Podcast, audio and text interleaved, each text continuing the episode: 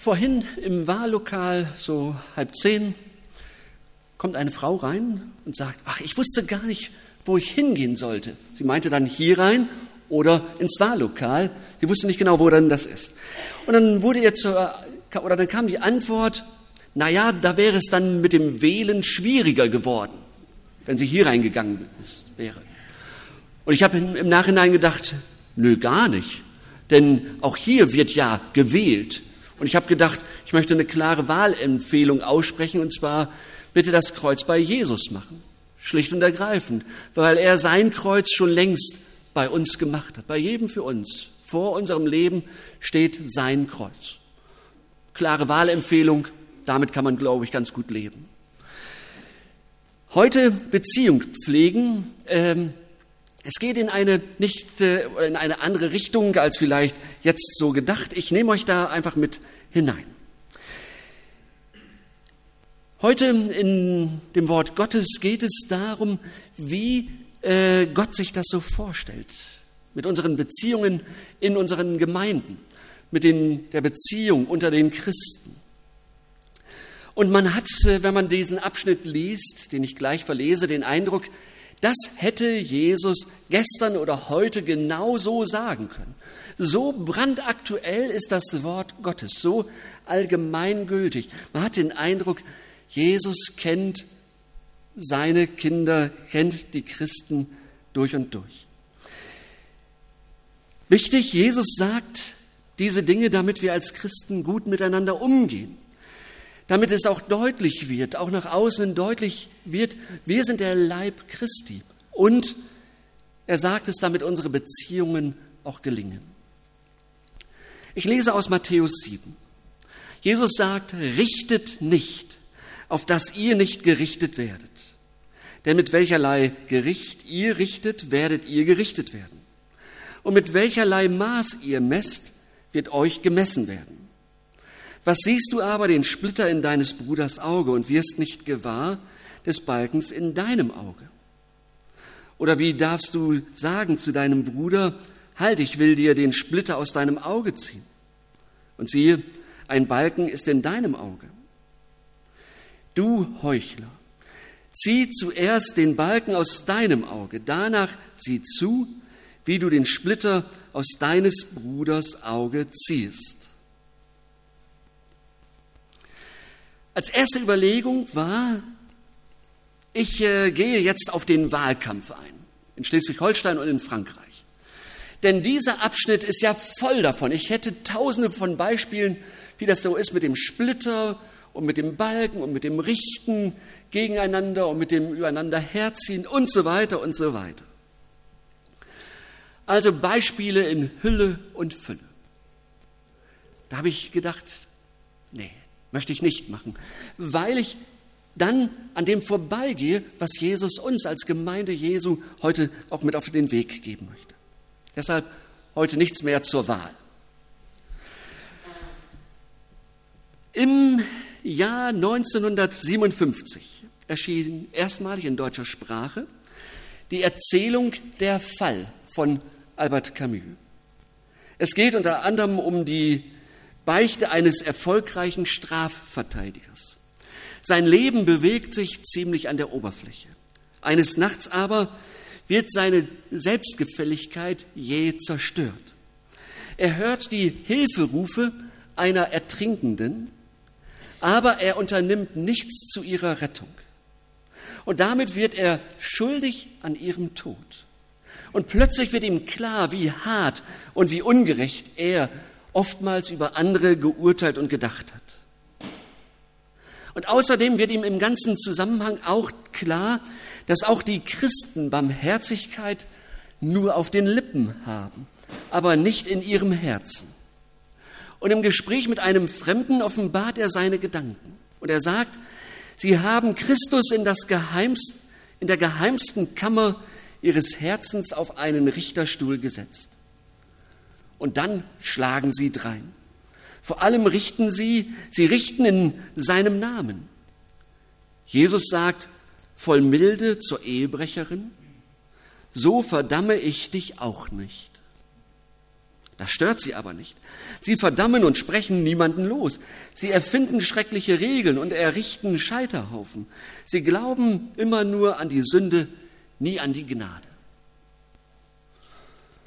Da muss man erstmal durchatmen. Wenn man das hört, Albert Camus, 1957 geschrieben, ziemlich heftig, wie er das beschreibt, wie er wohl auch manche Christen in seiner Zeit kennengelernt hat. Und so richtig hilft auch die Erkenntnis nicht weiter, dass ja nicht nur Christen so über andere denken und äh, über, über andere herziehen. Das Richten wurzelt wohl tief im Herzen der Menschen. Und Jesus möchte uns vor dem Richten bewahren. Er will uns die Überheblichkeit nehmen. Er macht in der Bergpredigt auch deutlich, dass Gott allein der Richter aller Menschen ist. Und dennoch spüren wir, es könnte heute Morgen doch ein bisschen unbequem werden.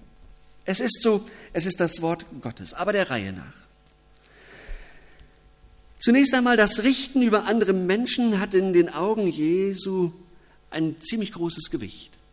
Denn wenn man das sich anguckt, den Zusammenhang in der Bergpredigt, da spricht er vom Töten, vom Ehebrechen, von der Habgier und jetzt vom Richten. Und für das Richten steht hier äh, dass ein Wort, das vor Gericht gebraucht wird, wenn der Richter ein letztgültiges Urteil spricht. Und Jesus macht klar, wer sich selbst seinem Nächsten gegenüber in diese Rolle erhebt, der maßt sich etwas an, was ihm nicht zusteht. Und Jesus stößt mit diesem Satz ins Herz derer, die schon immer wissen, was gut und böse ist. Er stößt, stößt ins Herz derer, die meinen, sie könnten die Leute einteilen in gerettet und verloren, in gut und schlecht. Die meinen, so lebt man als Christ und so lebt man nicht als Christ. Jesus spricht in das Herz der Menschen, die meinen, sie hätten auf alle Fragen, auch auf alle ethische Fragen, die richtigen Antworten parat. Und das ist manchmal extrem schwierig wenn jede Frage zur Glaubensfrage erhoben wird, wenn jede Erkenntnis zum Bekenntnis wird, dann bekommt man keine Luft mehr, dann ist jedes Gespräch sinnlos, weil ja schon alles klar ist.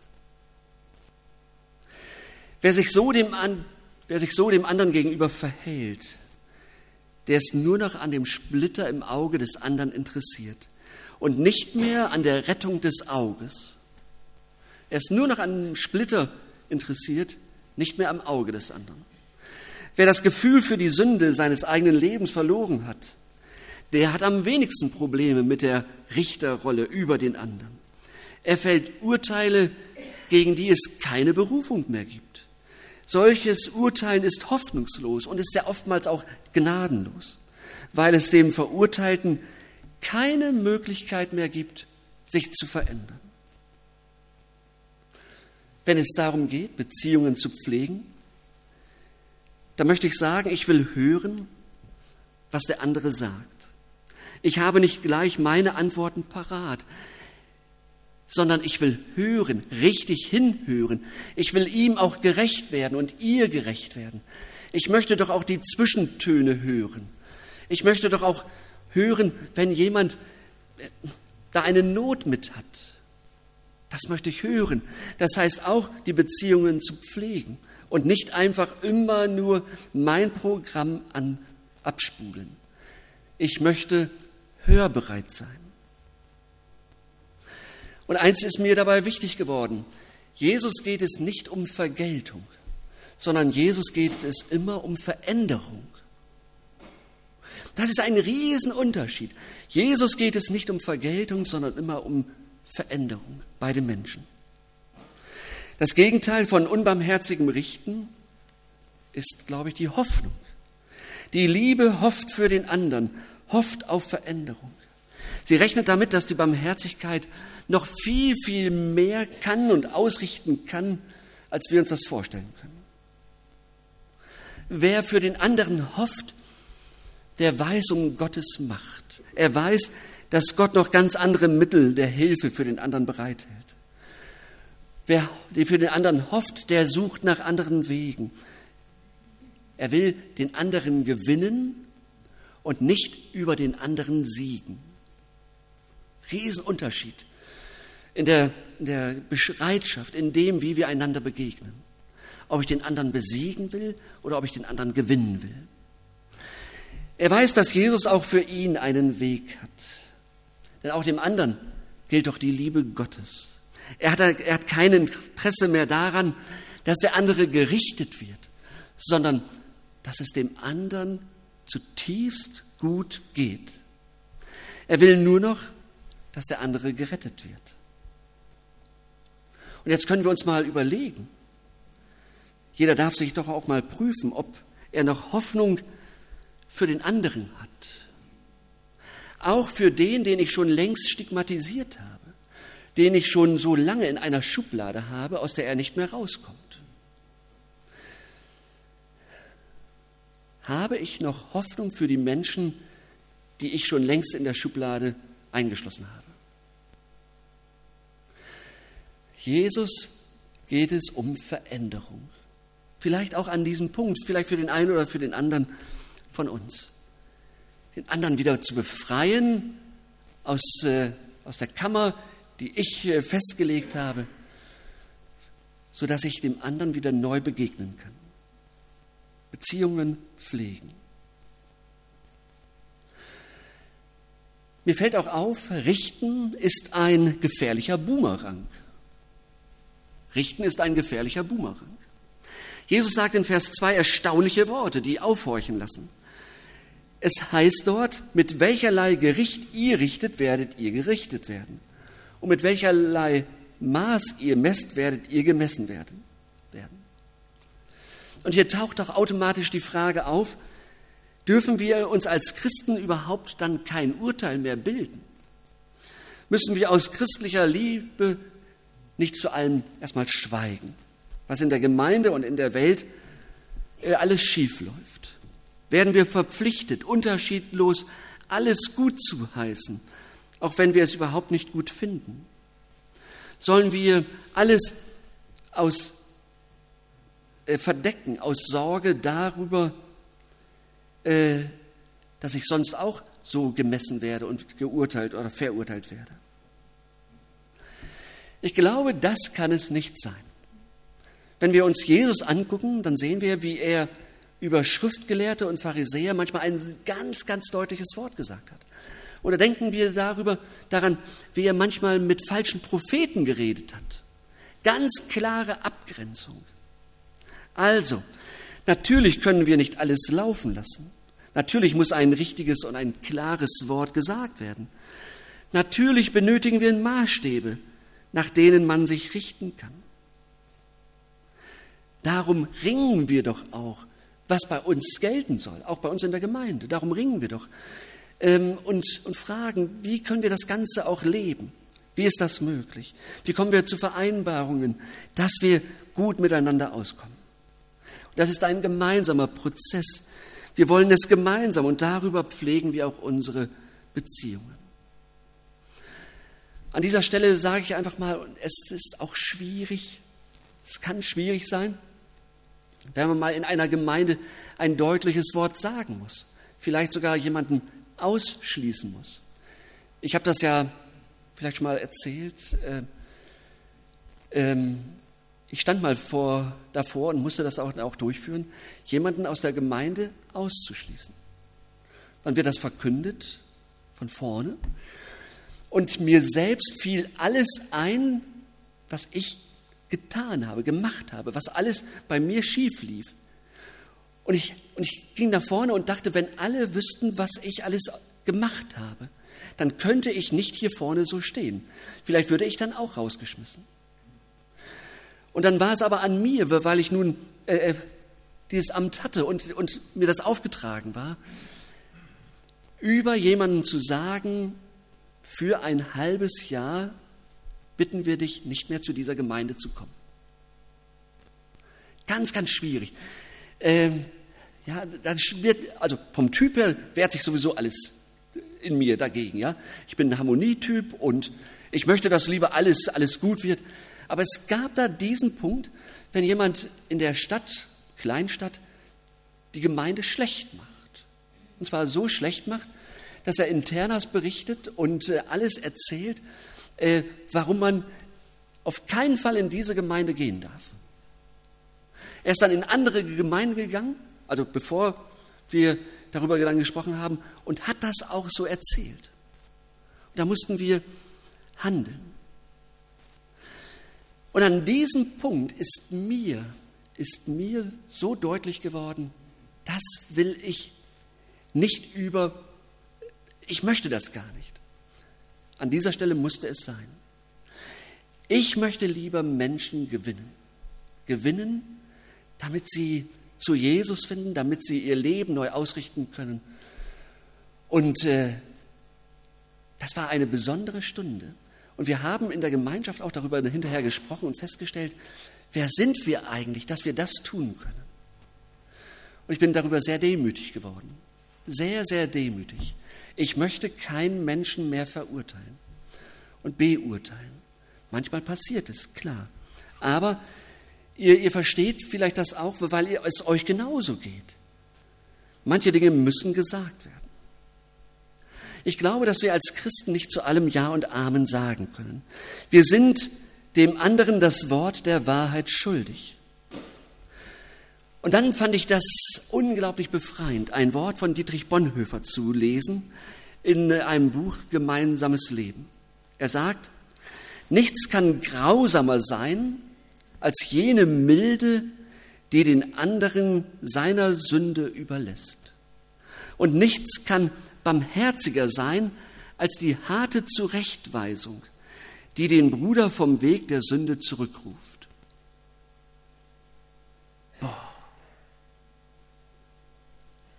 Schon ein deutliches Wort. Einmal von der Milde, die den anderen seiner Sünde überlässt, oder die harte Zurückweisung, die barmherzig sein kann. Eigentlich ist es doch ein großartiger Dienst, den ein Christ dem anderen leistet. Christen dürfen einander helfen, die Fremdkörper aus ihrem Leben zu entfernen. Das geschieht dann in der Seelsorge, in der Beichte. Aber es zeigt sich, dass solche, die, solch ein Dienst nicht ohne Gefahren ist. Es kann sein, dass einer einem anderen den Splitter entfernen möchte und dabei den eigenen Balken im Auge nicht erkennt. Es kann sein, dass sich einer aufmacht, dem anderen zu dienen und er merkt nicht, wie er sich selbst zum Diener über den anderen aufspielt. Und der andere merkt es, wie ich über ihn denke. Und äh, das ist schwierig. Sondern es geht dabei, dem anderen zu helfen, zur Veränderung, damit es gut läuft im Leben und im Glauben. Und hier erweist sich, oder hier kann sich so dieses Richten zum gefährlichen Boomerang erweisen, der auf mich selbst zurückkommt. Ich glaube, auch mein Verhalten zum Nächsten wirkt zurück auf mein Verhältnis zu Gott und Gottes Verhältnis zu mir. Die Art, wie ich mich dem Splitter im Auge des anderen näher, wirkt zurück auf mein eigenes Leben. Darum also den eigenen Balken wahrnehmen und dann, aber auch erst dann, auch den Splitter des anderen sehen und ihn womöglich heilsam entfernen. Hans-Joachim Eckstein hat dazu einmal gesagt, der Splitter im Auge des anderen ist meistens aus dem gleichen Holz wie der Balken im eigenen. Deshalb sehen wir ihn auch so gut. Ich bin mit dem Satz noch nicht ganz fertig. Ja, als ich den gefunden hatte, dachte ich, der wird mich noch weiter begleiten. Dass der Splitter im äh, Auge des anderen aus dem gleichen Holz geschnitzt ist, wie der Balken in meinem Auge. Bemerkenswert. Und Helmut Thielicke schreibt, erst als einer, der den Balken im eigenen Auge erkannt hat und ihn nun losgeworden ist, darf ich den Versuch wagen, an den Splitter im Auge des Nächsten heranzutreten.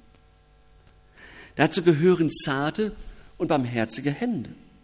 Nur die, denen selber Vergebung widerfuhr, tragen heilende Kräfte in diese Welt. Wirklich ein seelsorgerliches Wort. Und weiter in der Jüngerschaft, also in der Nachfolge Jesu, wird man immer barmherziger, weil man sein eigenes Herz tiefer und tiefer kennenlernt. Weil man sein eigenes Herz tiefer und tiefer kennenlernt. Und je länger und je mehr merkt man, wie sehr man Jesus benötigt, der mir vergibt, der mir Kraft gibt, der mich nach vorne bringt. Und umso mehr will ich mich um diese Beziehung zu Jesus bemühen. Beziehung auch zu ihm pflegen, damit diese Dinge auch ausheilen bei mir. Wenn ich merke, ich bin immer derjenige, der als erstes kritisiert. Ich bin immer der Erste, der dann einen flotten Spruch drauf hat. Ich bin derjenige, der vielleicht andere auch verletzt. An dieser Stelle möchte ich es neu hören, dass Jesus gegen das Richten ist und sagt, deutlich macht, er steht für die Veränderung. Was möchte ich bewirken durch das, was ich sage? Möchte ich höher stehen als der andere oder möchte ich den anderen gewinnen für ein neues Leben? Und äh, ein letzter Punkt, richten kann Gott allein. Woher kommt eigentlich der Drang des Menschen, sich ständig über andere zu erheben und dann den Richter zu spielen? Vielleicht steckt dahinter so auch der Traum der Vollkommenheit, den man mit sich herumträgt. Vielleicht steckt dahinter auch die Meinung, wir kriegen das alles schon selber hin in dieser Welt. Wir brauchen doch nur an das Gute im Menschen zu appellieren. Das ist ja ein alter Menschheitstraum. Wir Menschen sind gut und kriegen das mit eigenen Mitteln alles irgendwie hin. Dazu brauchen wir doch Gott nicht und nicht die Gnade und Vergebung von außen. Das ist so ein alter Menschheitstraum. Und ich finde, da ist die Bibel viel realistischer. Es geht keiner über diese Erde, der nicht auch das Erbarmen und die Vergebung Gottes benötigt. Jeder ist darauf angewiesen, auf das Erbarmen und die Vergebung Gottes. Denn wer von uns bleibt ohne Schuld? Und eine Welt ohne Gott wird nicht menschlicher, sondern unmenschlicher. Wer niemanden weiß, wem er verantwortlich ist, der wird nicht menschlicher werden, sondern unmenschlicher. Meine Erfahrung, meine Deutung der Geschichte. Und bis zu diesem Tag, bis heute, und ich glaube auch noch länger, bis zu diesem Tag wurde nichts aus dem Traum von der reinen Gemeinde. Also in der alles gut ist, in der es nur noch äh, oder wo keiner mehr Sünder ist, wo alles hundertprozentig läuft. Alle Säuberungsaktionen, auch in Gemeinden, haben immer nur Leid und Tränen, aber nicht die perfekte Gemeinde gebracht. Auch in der Weltgeschichte hat es solche Säuberungsaktionen gegeben und dabei sind Millionen Menschen umgekommen. Im Gleichnis vom Unkraut unter dem Weizen gibt Jesus eine klare Antwort die letzte Scheidung, die Gott selber vornimmt, die kommt. Das Unkraut aber bleibt stehen bis zur Ernte. Christen sind keine Richter, sondern wir sind Zeugen. Wir sind Zeugen der Liebe Gottes und wir sind Zeugen von dem, an den wir glauben, von Herzen gerne glauben. Und deshalb reden wir anders mit den Menschen. Wir wollen nicht rechten, richten und scheiden, es ist die Sache Gottes, der das letzte Wort über diese Welt und unser Leben sprechen wird. Und bis dahin laden wir ein und bezeugen und sammeln und ermutigen Menschen, sich auf Jesus einzulassen. Und darum brauchen wir einander. Wir brauchen einander und wir brauchen vor allem Jesus selbst.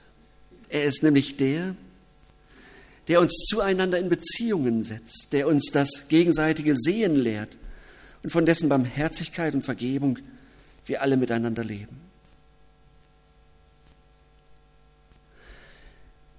Und an dieser Stelle einmal so die Frage, gibt es eigentlich Menschen in eurem Leben, bei denen ihr ehrlich sein könnt, bei denen ihr das auf den Tisch legen könnt, was gerade dran ist, ungeschminkt, echt, aufrichtig, ein Freund, Lebenspartner, Geschwister in der Gemeinde, einen guten Seelsorger, der fragen darf, der auch mal hinterfragen darf, der auch mal die, den Finger in eine Wunde legen darf, vielleicht negative Verhaltensmustern auch mal deutlich machen kann, Schuld ansprechen kann.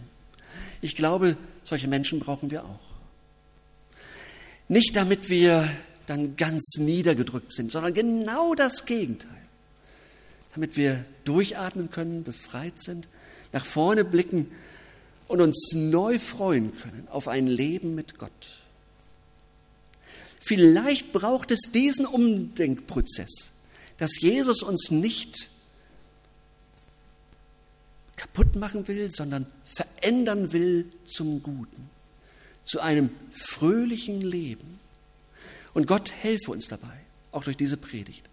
Amen.